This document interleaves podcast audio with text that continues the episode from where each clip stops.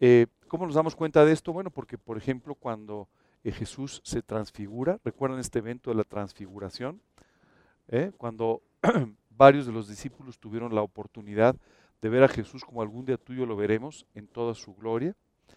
Bueno, Jesús fue acompañado por un pequeño grupo de discípulos, entre los cuales estaba Juan. Cuando Jesús resucita a la hija de Jairo, de la misma manera fue acompañado a la casa de este hombre por un grupo muy pequeño de discípulos, entre los cuales también estaba Juan, ¿cierto? Y Juan siempre estaba en todos los momentos muy importantes y era profundamente cercano con Jesús. Eh, quiero decirte que eh, seguramente una de las manifestaciones más preciosas en la Biblia del amor de Dios es el capítulo 4, capítulos 3 y 4 de Primera de Juan, donde simplemente eh, Dios nos enseña lo que significa el amor y las manifestaciones de amor de parte de Dios hacia nuestra vida a través de la vida y el sacrificio de Jesús. Así es que cuando tú y yo eh, leemos esta primera epístola, lo primero que tenemos que tener en cuenta es que estamos eh, estudiando una carta enviada por un discípulo que se sentía profundamente amado eh, y que este profundo amor del que se sentía objeto había transformado completamente su vida y había convertido a este hombre Juan de ser uno de los hijos del trueno a ser una de las personas útil en las manos de Dios con un temperamento completamente distinto. Es importante que tú y yo entendamos esto. Cada uno de nosotros tenemos nuestro propio temperamento. Tú tienes el tuyo, yo tengo el mío. Y cada uno tiene el suyo. Y cada temperamento es distinto. No hay temperamentos buenos y temperamentos malos. Casi siempre tendemos a pensar que cuando una persona es colérica, por ejemplo, esto es un mal temperamento. Pero la realidad es que no es así. Cada uno de los temperamentos tiene eh, algunos aspectos positivos y otros aspectos que no son tan positivos o que son negativos. Pero en las manos de Dios, cada uno de los temperamentos o de los diferentes temperamentos o las diferentes combinaciones de temperamentos que existen, siempre son útiles e importantes en las manos de Dios. Dios puede hacer que la parte positiva de tu temperamento sea útil en sus manos y por supuesto puede corregir, puede atemperar, puede modificar todas las partes negativas de tu propio temperamento. Esto fue lo que pasó con Juan. Y el, día de hoy vamos a comenzar a estudiar esta, esta, carta que nos va a tomar el resto del año. Eh, y el primer versículo nos hace una descripción extraordinaria, no de Juan, sino nos hace una descripción extraordinaria de aquel de quien Juan estaba profundamente enamorado. Comienza el versículo diciendo, lo que era desde el principio, lo que hemos visto, eh, perdón, lo que era desde el principio, lo que hemos oído, lo que hemos visto con nuestros ojos, lo que hemos contemplado y palparon nuestras manos tocante al verbo de vida. Porque la vida fue manifestada y la hemos visto y testificamos y os anunciamos la vida eterna, la cual estaba con el Padre y se nos manifestó. Eh, vamos a ir poco a poco con estos con estos versículos. porque no sé cómo regresarme.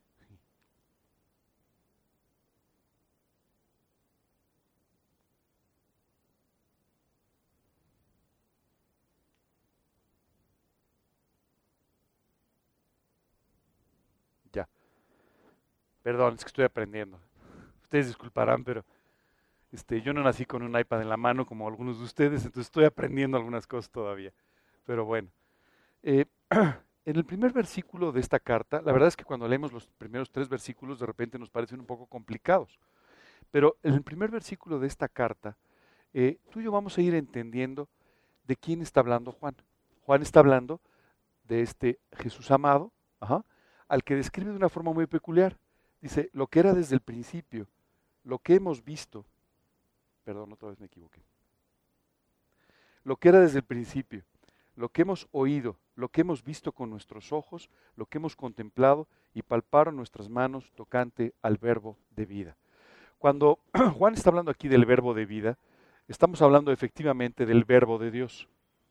Eh, justamente en el, en el Evangelio de Juan, en el capítulo 1 del Evangelio de Juan, se nos hace una descripción completa primero de Jesús, se nos da su genealogía y después se nos habla de eh, la manifestación de Jesús y de su ministerio en la tierra. El Evangelio de Juan comienza diciendo, en el principio era el verbo, y el verbo era con Dios, y el verbo era Dios. ¿Cierto? Habíamos explicado eh, otra semana que cada uno de los evangelios tiene toda una genealogía, y el Evangelio de Juan en particular trata a Jesús como Dios mismo, como el Hijo de Dios. Y es por eso que lo presenta como el verbo. Dice, en el principio era el verbo, el verbo era con Dios y el verbo era Dios. Ajá. Todo este primer capítulo del Evangelio de Juan prácticamente se nos hace una descripción completa de quién es Jesús. Después de decirnos quién era el verbo, se nos dice que todas las cosas por él fueron hechas y sin él nada de lo que ha sido hecho fue hecho. Un versículo después nos dice, en él estaba la vida.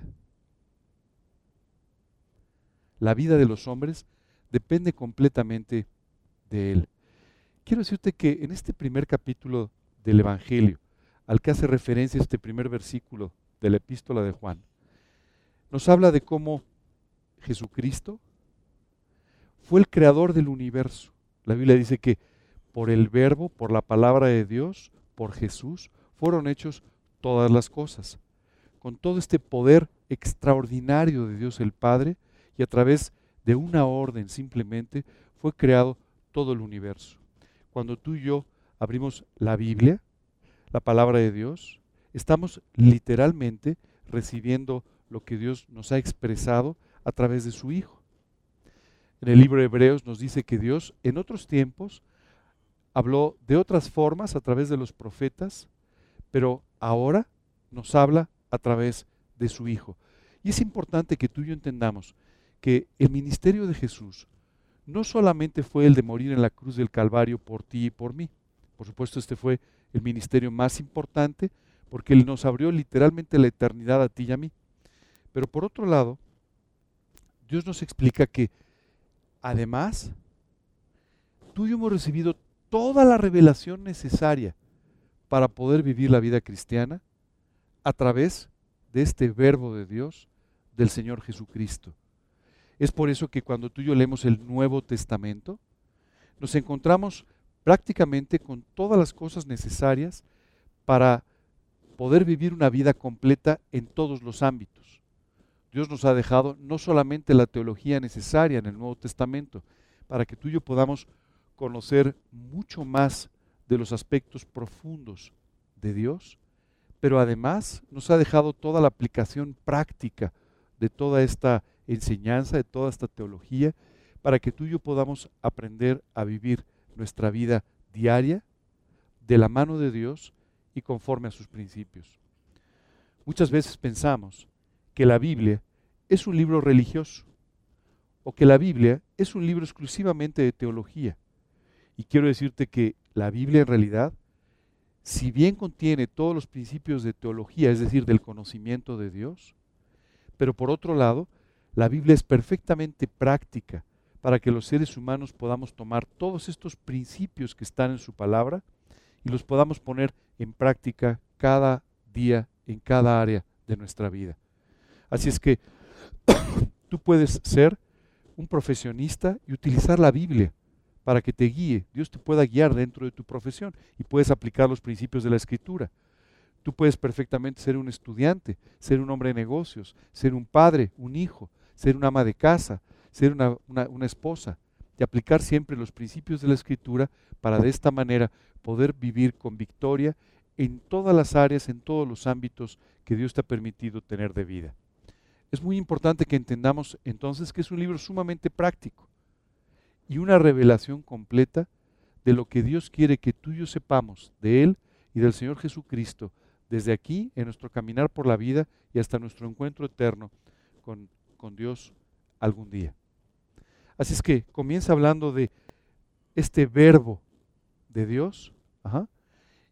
Y aquí Juan nos dice todo lo que hemos aprendido, oído, tocado, todo lo que hemos palpado, todo lo que hemos aprendido de este verbo de Dios. El apóstol Juan tenía ya años caminando al lado de Jesús. Primero estos tres años del ministerio de Cristo, pero además después tenía toda una serie de años ya eh, guiado por el Espíritu Santo, sirviendo a Dios y de esta manera yendo cada día más profundo en su relación personal con Dios y conociendo cada vez más de su Señor, de aquel de quien estaba enamorado. Y quiero decirte que para este momento, Juan había aprendido muchas cosas que podía compartir. Cuando tú y yo leemos estas cartas de Juan, encontramos mucha sabiduría que Dios había ido dando a este apóstol, a este hombre llamado Juan, para de esta manera ¿ah? poder usarlo cada vez más. Es importante que entendamos algo también. La vida cristiana no es algo estático. Muchas veces los creyentes piensan que una vez que recibieron a Cristo, leyeron la Biblia por primera vez, entendieron algunas verdades básicas y ya, esa es la vida cristiana. La vida cristiana no es así. La vida cristiana es de un crecimiento permanente, todos los días. Tú tienes que seguir aprendiendo todos los días. Tienes que seguir creciendo todos los días. Tienes que seguir yendo más profundo con el Señor todos los días. Y así, sin límite, todo el tiempo que Dios te permita vivir en esta vida.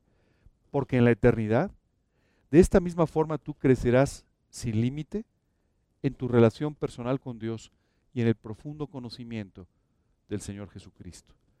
Tenemos que tener esto muy en claro, porque si tú y yo nos estamos conformando con vivir la misma vida cristiana que teníamos hace un año, o hace dos, o hace seis meses, o hace tres meses, lo único que está sucediendo es que estamos retrocediendo en nuestra vida espiritual. Tú y yo tenemos que tomar decisiones de seguir creciendo, de seguir aprendiendo, de seguir yendo más profundo con Dios todos los días de nuestra vida. No podemos perder el tiempo. No podemos mantenernos en una meseta permanente sin un crecimiento espiritual. Tenemos que estar creciendo todos los días. ¿Sabes? Hay veces que Dios quiere enseñarnos, pero tú y yo no se lo permitimos. Hace poco hablaba con una persona y le decía, oye, pero ¿por qué estás viviendo de esta manera? Es que yo solo tengo estas convicciones bueno, solo tienes estas convicciones desde, hace 20 años, pero, pero podrías haber adquirido algunas nuevas. Pero muchas veces tú y yo no queremos crecer, queremos quedarnos como estamos. ¿Alguno de ustedes le gustan los bebés? Son tiernos, ¿verdad? Por favor, no se los vayan a comer, aunque sean tiernos, pero eh, son muy tiernos, ¿verdad? Es muy normal que, ya sabes, te manden fotografías de un bebé simpático, eh, ¿verdad? Genial, ¿no? Bueno, ¿A quién de ustedes le gusta un bebé? Ok, perfecto. ¿A quién de ustedes le gustaría que ese bebé no creciera el resto de su vida? Sería una auténtica tragedia para los padres, ¿verdad? Imagínate el mismo niño llorando todas las noches. No, no es. Imagínate nada más, sería una tragedia que no creciera. Es muy lindo como bebé, pero por supuesto los padres esperan que ese niño lindo pues siga creciendo, ¿verdad? Y algún día se convierta en un joven, en un adulto. ¿Verdad que sí? Entiendo que hay muchos papás que quisieran que su hija de 12 años siempre tuviera 12 años y nunca se casara. Está bien, pero sería una auténtica tragedia que así fuera. La realidad es que como padre y normalmente tú siempre estás esperando que tus hijos crezcan. Muchas veces, sin embargo, como creyentes no nos damos cuenta de cómo esta situación se repite una y otra vez. Tenemos muchos niños espirituales, muchos adolescentes espirituales que nunca han querido crecer que nunca han querido alcanzar la madurez. Y sabes, tenemos que tener cuidado con esto. La Biblia habla de justamente que no seamos como niños fluctuantes, que podemos ser entonces confundidos con cualquier doctrina, confundidos con cualquier idea de este mundo que puede sacarnos completamente de la vereda a la que Dios nos quiere guiar para nuestra vida. Así es que tenemos que aprender a seguir creciendo. Eras un niño muy simpático cuando te convertiste. Hoy, si sigues igual, ya no eres tan simpático. Ya todos estamos esperando que el niño crezca. Así es que tienes que aprender a crecer y tienes que crecer todos los días de tu vida. Esto es sumamente importante. No te puedes quedar igual. Cuando tú y yo leemos ahora las, cartas del apóstol Juan, vemos a un apóstol Juan sumamente maduro, en comparación con quien escribió el Evangelio y en comparación con aquel que siguió los pasos de Jesús durante aquellos tres años. Yo esperaría que tú también estés creciendo y madurando de tal manera que hoy seas un creyente más comprometido, más maduro, mucho más crecido, con un conocimiento más profundo del Señor de lo que era hace un año, hace dos o el día que lo conociste por primera vez.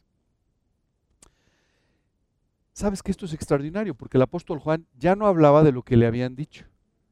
Ahora ya hablaba de lo que había oído, de lo que había tocado, de lo que había palpado, de lo que para él ya era una realidad en su vida.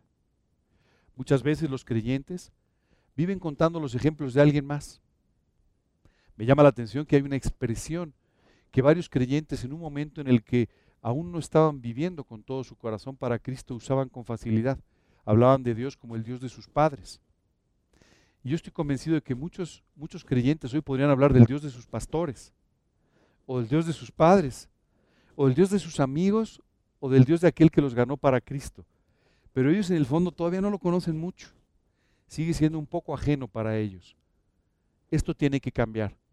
Tú tienes que ir más profundo con el Señor porque si no lo estás haciendo, estás desperdiciando la vida por la cual Jesús pagó. La estás desperdiciando. Así es que yo te pediría que cada día más conviertas tu experiencia personal con Dios en algo diario, para que tú puedas, como el apóstol Juan, hablar de aquel a quien has tocado, que te ha respondido, que te ha escuchado, de quien has aprendido y con quien ahora tienes una comunión estrecha personal y diaria. Y aquí el apóstol Juan continúa diciendo, porque la vida fue manifestada y la hemos visto. ¿Sabes qué es extraordinario? Cómo a veces tú y yo estamos muy confundidos con lo que es la vida. ¿Qué es la vida para ustedes? Y yo sé que cuando se hace esta pregunta, podemos encontrar muchísimas respuestas. Pues para mí la vida, pues mira, es desarrollarme. A mí algún día me hicieron esa pregunta. Me dijeron, ¿qué es para ti la vida? Y dije, la vida, pues la vida, mira, es realizarme, es hacer esto, es lo otro. Y muchas veces podemos tener muchísimas respuestas sobre lo que es la vida. Jesús nos dio la única respuesta contundente. Nos dijo, yo soy el camino, la verdad y la vida. ¿Sabes qué es lo que nos pasa? Vivimos todos los días en la vida tratando de encontrar un sentido para vivir. Tratamos de encontrar un propósito para poder vivir. Nos hacemos muchas preguntas de cuál es el sentido y los objetivos que podemos tener en ella. Pero en realidad, solo cuando conocemos personalmente al Señor Jesucristo, que es la vida, es que encontramos un propósito para vivirla. Hasta los 19 años, yo traté de encontrar ese propósito una y otra vez en diferentes formas, traté, de encontrar algo que pudiera llenar el vacío que yo tenía en mi corazón y que le diera un sentido o justificara la vida. ¿Para qué vivir? Por supuesto, a mí me habían dicho lo mismo que seguramente tú has escuchado. No, no, no. Vive para realizarte, vive para tener una carrera, vive para hacer dinero, vive para hacer una familia, vive para esto, para lo otro. Y conforme fui avanzando en la vida me fui dando cuenta de que cada una de estas cosas al vivirlas ni siquiera justificaban la vida ni llenaban el vacío que tenía. Estoy seguro de que a ti te ha pasado lo mismo. Solo cuando Cristo entra en el corazón de una persona, cuando Cristo, nuestra vida, entra en el corazón de una persona, es que le da sentido a la vida como para que tú y yo podamos vivirla en plenitud. Por supuesto que todos los días, y especialmente a los jóvenes, se les dice en este mundo, mira, dedica tu vida a tal cosa o a tal otra, y tenemos tantas opciones en esta vida que parecen atractivas, ¿verdad? Como para que tú y yo dediquemos completamente nuestra vida. Pero la realidad es que una vez que entramos en esos caminos, nos damos cuenta de que no hay nada. Dice la escritura, hay camino que al hombre le parece derecho, pero su fin es camino de muerte. Y muchas veces, aún habiendo tomado la decisión de invitar a Cristo a tu corazón, tú puedes estar persiguiendo objetivos para la vida en lugar de definirte solamente a vivir conforme a la vida que Dios nos ha enseñado. Cuando tú lees la Biblia, encuentras ahí cuál es la definición de la vida y el objetivo para ella que Dios nos da.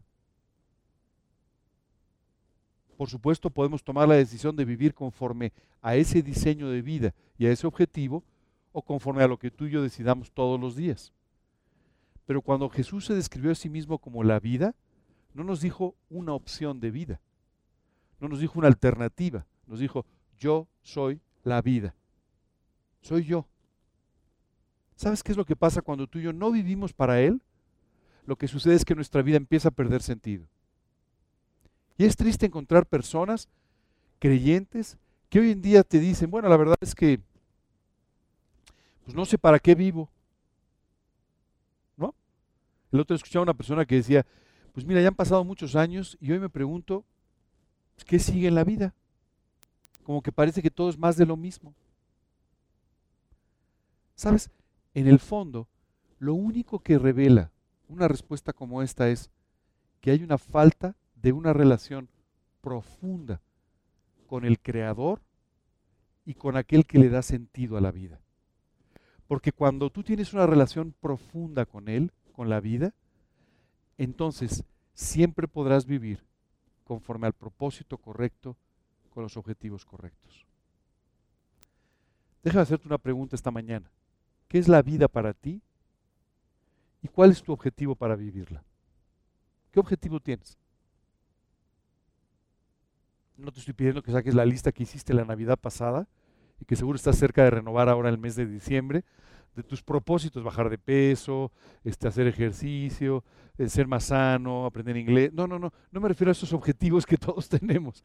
Me refiero a cuál es el verdadero objetivo por el cual estás viviendo para el que quiere ser más sano, estar más delgado. ¿Cuál es el objetivo?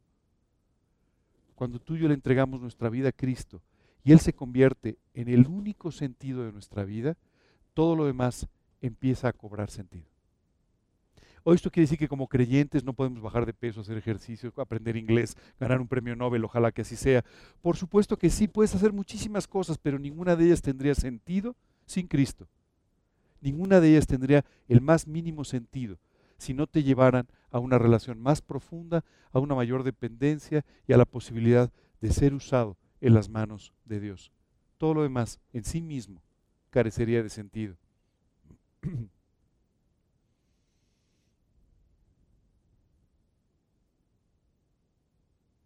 No se preocupen, voy a acabar aprendiendo a usarlo, de verdad.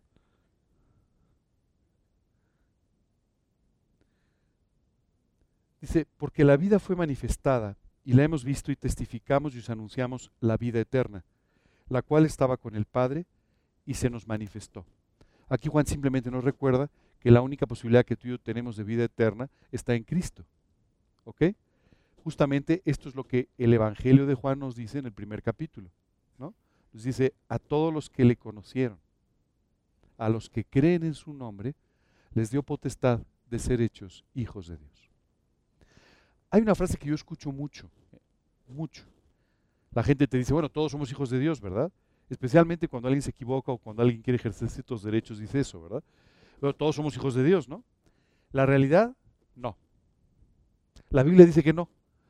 La Biblia dice que todos somos criaturas de Dios. Dice que todos fuimos creados por Dios.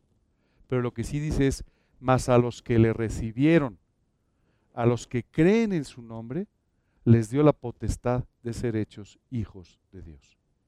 De tal manera que la paternidad de parte de Dios es algo que tú decides. Es así. Y la vida eterna que viene como consecuencia de esta paternidad de parte de Dios proviene solamente de recibir a Cristo, de aceptar a Cristo en tu corazón, de permitirle que Él te salve, te libere, te redima a través de la sangre derramada en la cruz.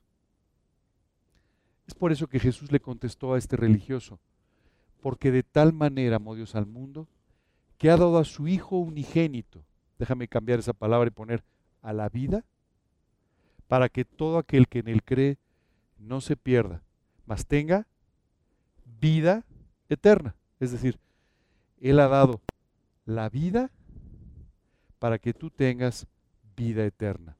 Y esto es exactamente de lo que está hablando Juan.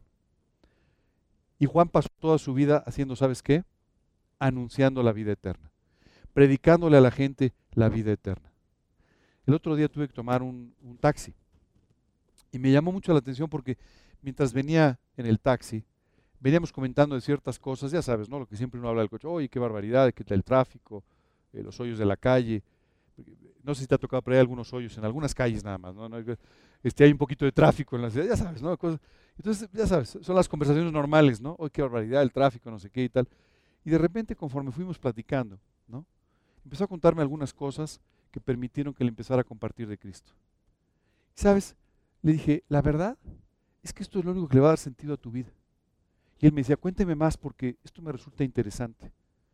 Conforme le fui explicando cómo Dios había transformado mi vida, cómo me había salvado y cómo estaba todavía haciendo tantas transformaciones en mi vida todos los días que me, que me mantenían realmente asombrado de su amor y su cuidado, él me decía, la verdad es que esto es lo que necesito. La verdad es que esto me interesa mucho, porque a pesar de que yo he tratado de comportarme bien, a pesar de que yo he tratado de ayudar a las personas a mi alrededor, a pesar de todo esto, la verdad, no le encuentro sentido. Es más, estoy tratando de regresar a un trabajo que yo tenía, a través del cual yo podía servir, ayudar, etcétera, pero al final lo único que me encontré en ese trabajo en el que servía, ayudaba y demás, fue la profunda maldad del ser humano. Me decía, si yo le contara todo lo que yo vi en esta actividad, usted se sorprendería. Le dije, mire, la verdad es que no vale la pena que hablemos de la maldad del ser humano. Prefiero que hablemos de la bondad y la santidad de un Dios que a pesar de vernos tan perdidos, que a pesar de vernos tan envilecidos, que a pesar de vernos completamente equivocados, estuvo dispuesto a morir en la cruz por nosotros, para salvarnos y de esta manera darnos una eternidad a su lado. Esto es verdaderamente impresionante.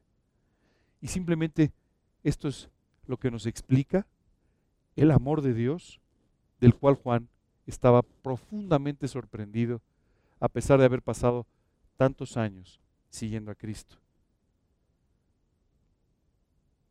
Y continúa diciendo, lo que hemos visto y oído, eso os anunciamos, para que vosotros tengáis comunión con nosotros, y vuestra comunión verdaderamente es con el Padre y con su Hijo Jesucristo.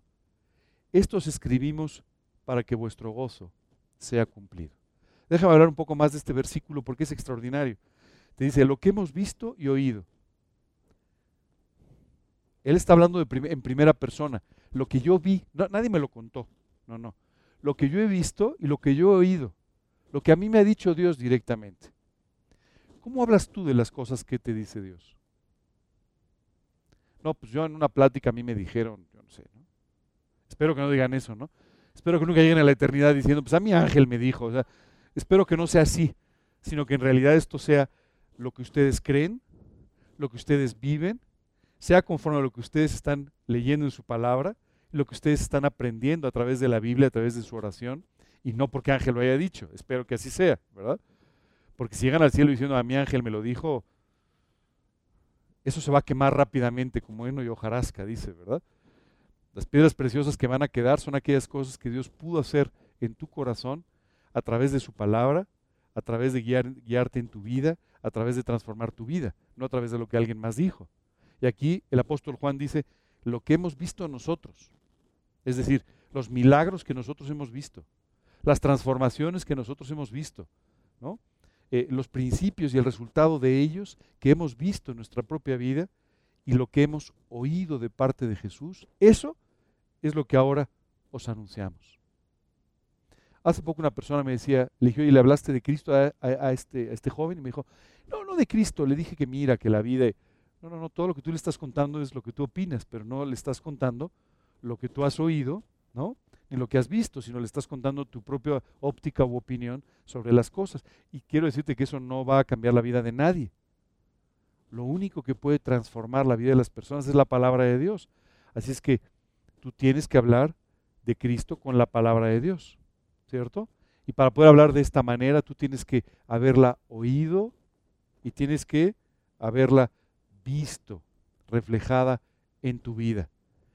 Tú puedes hablar hoy de cómo Dios transformó tu vida si la ha transformado. Si no, pues, pues no, pues no tienes nada que decir, ¿verdad? Mira, te voy a hablar de un Dios que transformó la vida de mi padre. La mía no del todo porque yo no he querido, pero eso no es posible, ¿cierto? Así es que Juan vivía anunciando lo que había visto, lo que había oído. Dice, para que vosotros tengáis comunión con nosotros. Y vuestra comunión verdaderamente es con el Padre y con su Hijo Jesucristo. Muchas veces en, los grupos, en las iglesias, los pastores hacen tremendos esfuerzos porque la gente se lleve muy bien, porque la gente tenga un buen compañerismo, porque se amen unos a otros. Y lamentablemente muchas veces esos pastores resultan un poco frustrados porque se encuentran con la naturaleza humana, ¿verdad? Y entonces ya sabes, no, pues es que yo no me siento en la primera fila porque a mí me gusta la cuarta, y es que ¿por qué me quitaron mi lugar? Y es que, es que el señor de al lado no me cae muy bien. esa es la naturaleza humana. ¿cierto? En la que encontramos tantas diferencias. Porque cuando hablamos de la naturaleza humana somos muy diferentes tú y yo. Muy distintos, tenemos profundas diferencias que además solamente nos separan. Pero aquí el apóstol Juan simplemente nos dice, no se confundan. Este compañerismo y esta comunión entre creyentes debe provenir de un compañerismo y una comunión con, con Dios y con su Hijo Jesucristo si tú y yo tenemos una profunda comunión con Dios, las diferencias con las demás personas van a quedar completamente a un lado. Y lo que va a quedar es el amor que Dios puede producir unos por otros cuando somos hermanos, hijos espiritualmente de un mismo Padre. Cuando no, vamos a ser muy diferentes. ¿Qué sucede con las diferencias entre los seres humanos? en Cristo. Cuando nuestra comunión es con el Padre y su Hijo, las diferencias entre seres humanos hacen que tu vida sea mejor, se enriquezca y que cada vez tú puedas aprender más. Sin una comunión profunda con el Señor Jesucristo, las diferencias nos van a separar siempre. A ti te gustará el azul y a mí me gustará el negro. Tú le irás a un equipo y yo le iré a otro. A mí me gustará la vida de una manera, a ti te gustará de otra. Y a ti te gustará una comida, y a mí me gustará otra. Y yo puedo pensar que lo que a ti te gusta es terrible. Y tú puedes pensar que lo que a mí me gusta pues, es inapropiado. Tú puedes pensar que no debería venir así vestido. Yo puedo pensar que vengo muy bien vestido. Y de esa misma forma tú y yo podemos tener siempre opiniones diferentes. Pero cuando nuestro compañerismo, nuestra comunión se basa en nuestro compañerismo y comunión personal con el Señor Jesucristo, todas estas cosas se convierten en muy poco importantes y entonces, las cuestiones derivadas de nuestra vida espiritual se convierten en lo único verdaderamente importante. Siempre he pensado, cuando escucho todos estos, porque escucho de vez en cuando, no de este grupo seguro, seguramente de otro grupo, pero siempre escucho, oye, no, esta persona es que mira, no me gusta porque es que pasó primero y es que entonces es que siempre quiere quedar bien. Ya sabes, todas estas cosas que normalmente uno escucha, ¿no? Siempre pienso en sí, en el, en el circo romano, cuando los cuando los primeros discípulos en el primer siglo, durante las persecuciones, morían, si estaban entre ellos diciendo, oye, esté a un lado porque me empujas, o, ¿por qué vienes así vestido? ¿verdad? Y estoy seguro de que no. Estoy seguro de que más bien el amor que tenían entre ellos los llevaba aún a pasar por estas terribles dificultades, por estas terribles pruebas, amándose unos a otros por su amor para con el Señor. Quiero decirte que a veces, hoy en día, porque eh, nuestro mundo moderno nos da como ciertas comodidades y nos hace, nos hace parecer que la vida es un poco más fácil. La vida no es más fácil que el primer siglo. La vida es igual que en el primer siglo. Tú y yo tenemos las mismas pruebas, tenemos los mismos retos, tenemos las mismas dificultades, probablemente tenemos un menor nivel de persecución. Y todo esto nos hace vivir en cierta comodidad, en cierto, cierto confort.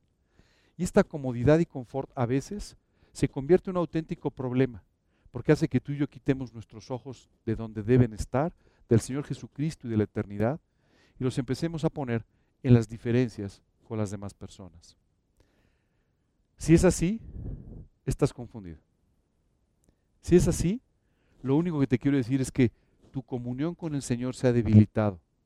Si estás viendo todo el tiempo los defectos de los demás, es que no estás viendo la gloria de Dios si todos los días tú estás viendo los problemas y las circunstancias, lo que no estás viendo es el poder y la grandeza de Dios. Así es que el problema no es la realidad, el problema es lo que tú estás viendo de la realidad.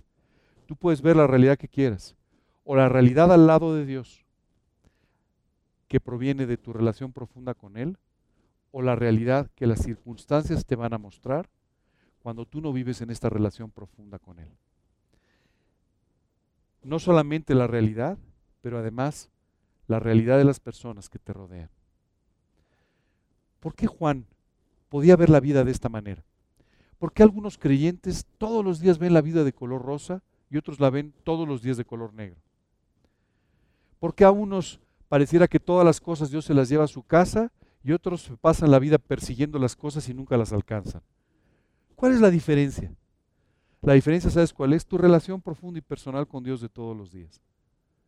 Porque cuando tú estás viviendo esta relación profunda y personal con Dios todos los días, tú vas a poder discernir cuando Dios te está trayendo las cosas a casa. Cuando tú no tienes esta relación profunda y diaria con Él, aunque las cosas lleguen a tu casa, simplemente no las ves pasar. Y esto es básicamente lo que nos sucede. Recuerdo que hace muchos años una joven se acercó conmigo y me dijo, oye, fíjate que a mí me gustaría casarme. Le dije, bueno, me parece muy bien, eso es eh, genial. Me dijo, sí, pero ¿sabes qué es que no, no, no veo llegar al hombre de Dios? Bueno, le dije, tal vez no lo veas llegar porque últimamente tú has perseguido cuatro o cinco proyectos de noviazgo. Entonces, cuando tú dejes de perseguir tu proyecto, probablemente llegue el de Dios, pero estás persiguiendo demasiado tu propio proyecto personal. Y no le estás permitiendo a Dios que lleve a cabo su proyecto en tu propia vida. Así es que no es que Dios no traiga las bendiciones, es que tú las dejas pasar porque tú estás correteando las tuyas. Y esto es lo que pasa muchas veces con los creyentes, y pasa con los trabajos, y pasa con los novios, y pasa con las novias, y pasa con tantas oportunidades en la vida que uno simplemente no las ve llegar porque está mirando para otro lado, porque está muy preocupado persiguiendo sus propios proyectos de tipo personal. Y como consecuencia, nunca ve llegar las bendiciones de parte de Dios. Y luego escuchas un creyente que te dice, es que sabes que a ti Dios te trae las cosas, pero a mí no. No, tú no las ves cuando llegan. Simplemente estás demasiado preocupado por tus propios asuntos, por tu propia voluntad, por tus propios proyectos. Por eso nunca ves los de Dios. Tú tienes que elegir qué tipo de vida quieres. ¿Quieres vivir una vida como la que te propone el apóstol Juan? En la que Dios bendice, en la que Dios te trae las cosas, en las que Dios tiene todo un plan y una perspectiva de vida para ti. ¿O quieres una vida diseñada por ti en la que vas a estar correteando todos los días tus propios propósitos, tus propias ideas. Es una decisión de vida. Dios es el mismo. Sus propósitos para contigo siempre serán los mismos. Pero tu decisión es la que va a hacer que tú puedas vivir un tipo de vida de bendición o un tipo de vida de permanente sequía. Esto solamente es tu decisión. No puedes culpar a Dios de ello, porque Dios dice que tiene propósitos de paz y no de mal para darnos el fin que esperamos. Y no dice, los tengo para algunos, para los que me simpatizan. No, no, los tiene para todos. Para ti, para mí, para todos. La única diferencia es si tú quieres vivir en ellos o si tú decides vivir en tus propios proyectos y tus propios propósitos. Ayer tuvimos una reunión muy interesante con un grupo de jóvenes en la tarde. Y sabes, me llamaba mucho la atención escuchar a, un matrimonio joven que invité, que te hablaba de sus proyectos. De todos los proyectos que hablaba, todos estaban relacionados con su vida espiritual, todos estaban relacionados con su anhelo de servir, todos estaban relacionados con alcanzar a otras personas para Cristo. No tenían otro proyecto. Sabes, era extraordinario porque eh, de repente este joven dijo, bueno, estamos invitados para dar el mensaje en 185 escuelas diferentes. Dije, 185 en cuánto tiempo? En un año. Wow, le dije, eso es una cada, cada segundo día, ¿no? Prácticamente. Pero claro, los chicos no van a la escuela sábados y domingos. Me dijo, no, no, son dos por día. Pero de todos modos, si saben de alguna otra escuela, dijo, digo porque tenía algunos días libres, ¿no? Este, si saben de alguna otra escuela, nos encantaría poder compartir esto con los, con los jóvenes. ¿Sabes qué me impresionaba? No había otro propósito de vida más que servir. No hay otro propósito más que vivir para Cristo. No hay otro propósito más que... No es ninguna sorpresa que las cosas llegaran solas. No es ninguna sorpresa que llegara el proyecto de las 185 escuelas. No es ningún, ninguna sorpresa que todas las cosas llegan directamente. Porque lo único que están es esperando que Dios traiga aquellas cosas a través de las cuales ellos podrán servirle. ¿Cuántas escuelas te han invitado últimamente? No, no, necesariamente tienen que ser escuelas, pero ¿cuántas puertas se te han abierto? El otro día una persona me decía, ¿sabes qué me pasa? Me decía, yo la verdad es que tengo una vida social limitada y entonces yo no tengo muchas oportunidades de hablar de Cristo. No me digas. Sí, me dijo, así es. ¿Tienes coche? No, me muevo siempre en taxi. Ya veo varias oportunidades para que hables de Cristo.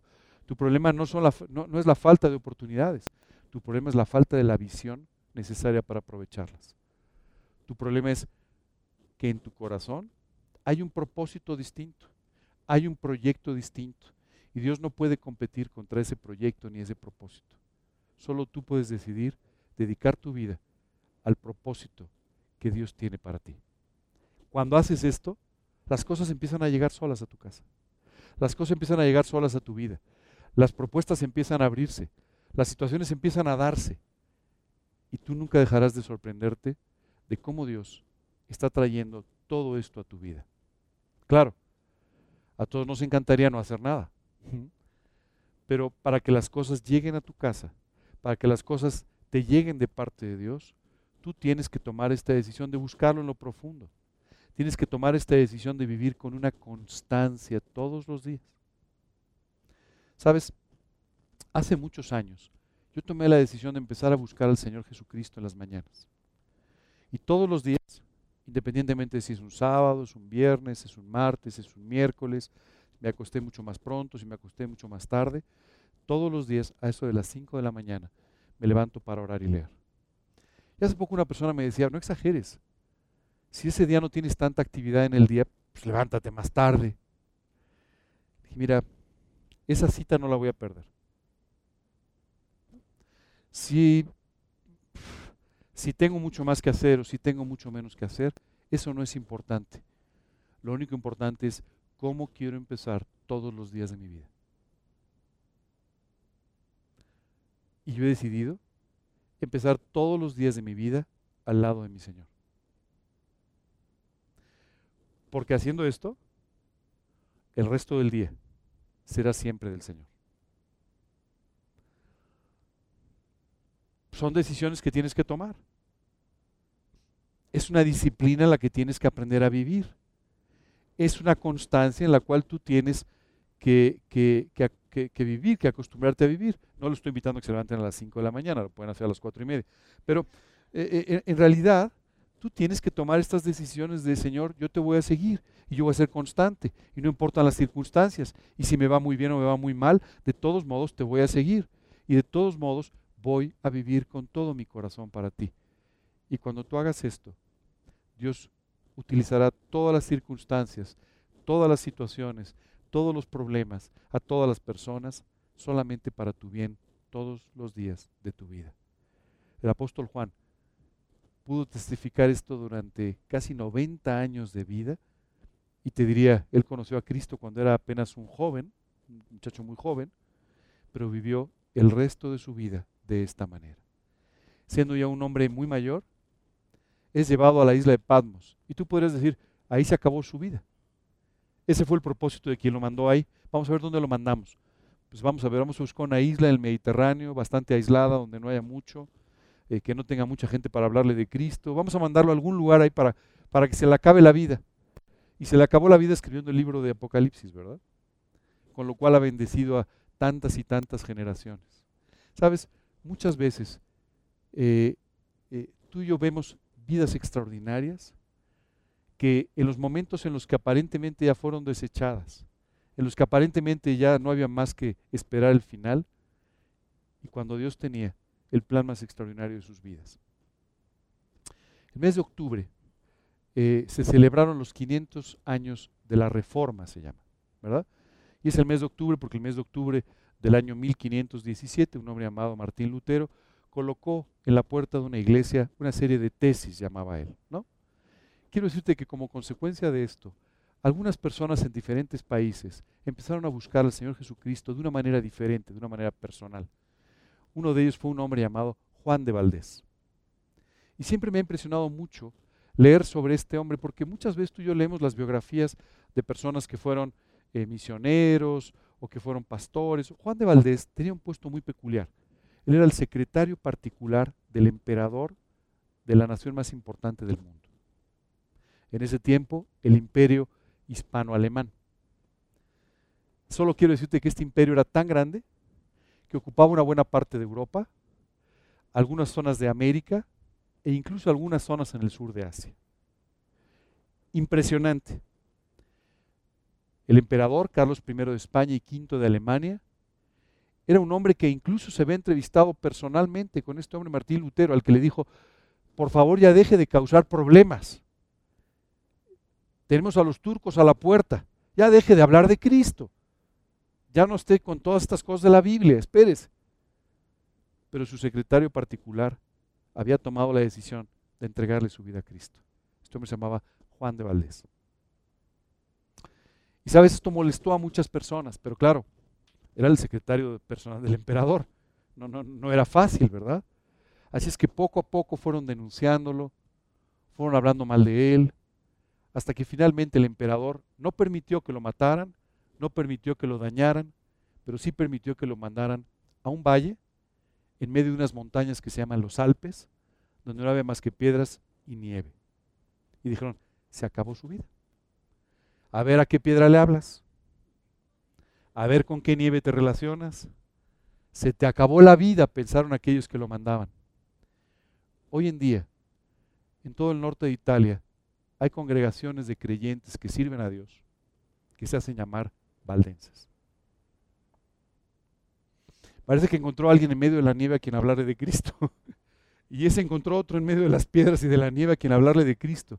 Y hoy en día, miles de personas siguen a Cristo por las enseñanzas de aquel hombre, a quien pensaron le habían acabado la vida mandándolo a un hoyo en medio de la nieve por ahí en las montañas.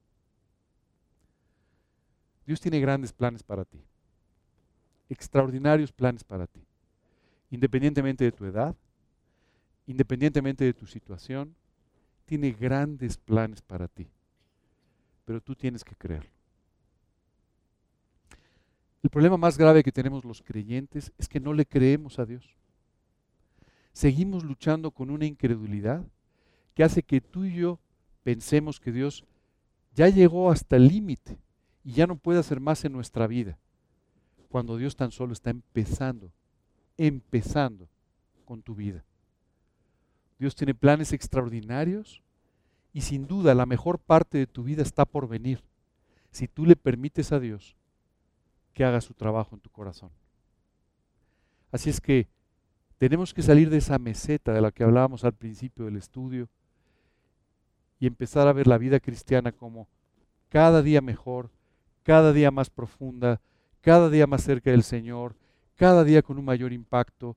No importa si te ves en, en Patmos, no importa si te ves en medio de la nieve en los, en los Alpes, o si te ves en medio de tu situación todos los días, en la que pareciera que ya Dios ya no va a hacer nada más. Dios puede hacer cosas extraordinarias todavía con tu vida. Y la mejor parte de tu vida es la que te resta por vivir, si tú le permites a Dios que trabaje conforme a su voluntad y finalmente te rindes para hacer a un lado la tuya. Estas cartas de primera, segunda y tercera de Juan son sin duda tres cartas extraordinarias. En una de ellas en particular, Juan advierte a los creyentes sobre las falsas doctrinas. En otra de ellas nos habla de una forma extraordinaria sobre el amor de Dios. Y en otra simplemente nos da un mensaje sumamente refrescante para nuestra fe. Pero quiero decirte que este fue el resultado de muchos años caminando al lado del Señor. Así es que hoy lo único que Juan nos está transmitiendo a través de esta eh, introducción a su carta es la necesidad de vivir para Cristo, la necesidad de tener una experiencia personal con Él y de esta manera de poder hablar de lo que sí hemos oído, de lo que sí hemos palpado, de lo que sí hemos tocado, de lo que sí ha sido una realidad en nuestra vida. Hoy, para empezar con esta carta, te invito a que tomes tu relación con Dios de la forma más seria, más profunda que jamás lo hayas hecho. Que recuperes tu esperanza, que vuelvas a creerle a Dios que tiene lo mejor para tu vida en la siguiente etapa de ella. Que le creas a Dios en cuanto a que tu ministerio puede ser más amplio de lo que ha sido jamás. Que te puede llevar a alturas que ni siquiera has conocido ni has visto hasta ahora. Y que puede usar tu vida como ni siquiera te lo imaginas en este momento. Créele a Dios que tiene lo más grande por delante. Créele a Dios que te quiere bendecir. Créele a Dios en cuanto a que te quiere usar. Quiere usar tu vida. Y creyendo en esto, voltea al Señor y búscalo en lo profundo. Búscalo con todo tu corazón.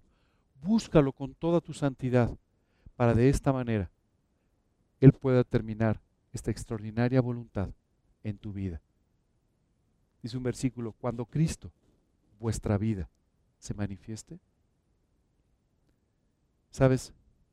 Cuando Cristo sea absolutamente nuestra vida y tu vida entonces lo manifieste, entonces te vas a encontrar con el extraordinario ministerio que Dios tiene diseñado para ti. Hoy es simplemente tu decisión y es tu voluntad la que está de por medio y puede ser un obstáculo para que Dios haga todo esto. Tu vida no tiene por qué seguir siendo, igual. Tu vida tiene que ser mejor cada día, tu vida tiene que ser más profunda cada día y tu vida tiene que ser más útil cada día en las manos de Dios de aquí hasta la eternidad. Nos vamos a quedar hasta aquí el día de hoy. No sé si hay alguna pregunta o alguna duda.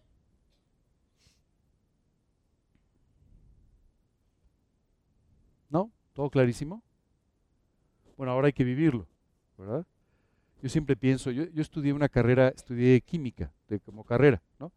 Eh, después de muchos años ya no soy químico, soy un poco cómico porque ya hace mucho que no la uso, pero, pero, ¿sabes? Mientras yo estudiaba, en realidad, siempre teníamos las clases teóricas y después tenemos que salir al laboratorio y poner en práctica aquello que acabamos de aprender en la teoría. Y siempre me imagino estos estudios, estas predicaciones como la parte teórica, ¿verdad? Como cuando en clase nos decían lo que teníamos que hacer, pero cuando se abra la puerta, tú y yo vamos a salir al laboratorio. Es decir, vamos a salir a la vida para vivir o no las cosas que Dios nos está enseñando hoy a través de una predicación, mañana a través de tu lectura. Y tú tendrás que aprender a ponerlas en práctica en este laboratorio de la vida. Ten cuidado porque un día que entré al laboratorio, alguien no hizo bien las cosas y explotó, ¿verdad? Eh, solo suma atrás, no te asustes, pero no todo laboratorio. Pero lo que te quiero decir es, eh, eh, nosotros seguíamos muy bien las instrucciones de la teoría para no tener problemas en la práctica. Yo espero que tú también sigas muy definidamente las instrucciones de parte de Dios para que tu vida sea un experimento extraordinario y un gran testimonio y no una pequeña explosión este, que acabe con algunas de tus esperanzas. Muy bien. ¿Alguna pregunta, alguna duda? ¿No? Vamos a terminar entonces con una oración. ¿Les parece bien? Señor, hoy queremos darte muchas gracias por tu amor. Queremos darte muchas gracias, Señor, porque nos das la oportunidad completamente inmerecida de conocerte, de acercarnos completamente a ti, Señor, y de vivir literalmente a tus pies. Señor, muchas gracias porque a través de todo esto tú nos permites aprender de ti. Nos permite, Señor, poder vivir el proyecto de vida que tienes para nosotros. Y nos permite, Señor, ser útiles en tus manos. En esta mañana, Padre, queremos no solamente darte gracias, pero poner nuevamente nuestra vida a tus pies y pedirte, Señor, que tú le des significado. Queremos pedirte, Señor, que tu proyecto y tu plan sean lo único importante para nosotros y que nos permitas de una vez por todas deshacernos de nuestro propio plan y de nuestra propia voluntad. En realidad, Señor, podemos descansar y confiar en ti sabiendo que tú lo tienes todo preparado, pero además tienes lo mejor que pudiéramos tener en la vida para nosotros. Y hoy queremos pedirte, Señor, que avives nuestra esperanza, que la vuelvas a poner delante de nosotros y que de esta manera, Señor, tú nos lleves a buscarte con la seguridad y la confianza de que tienes la mejor parte de nuestra vida para el futuro. Y Padre, te queremos pedir que, confiando en esto, nos lleves a buscarte en lo profundo, cada día más, y a buscar vivir en santidad. Te queremos pedir esto de una forma muy especial y pedirte, Señor, que tú uses nuestra vida por Cristo Jesús y para su gloria. Amén.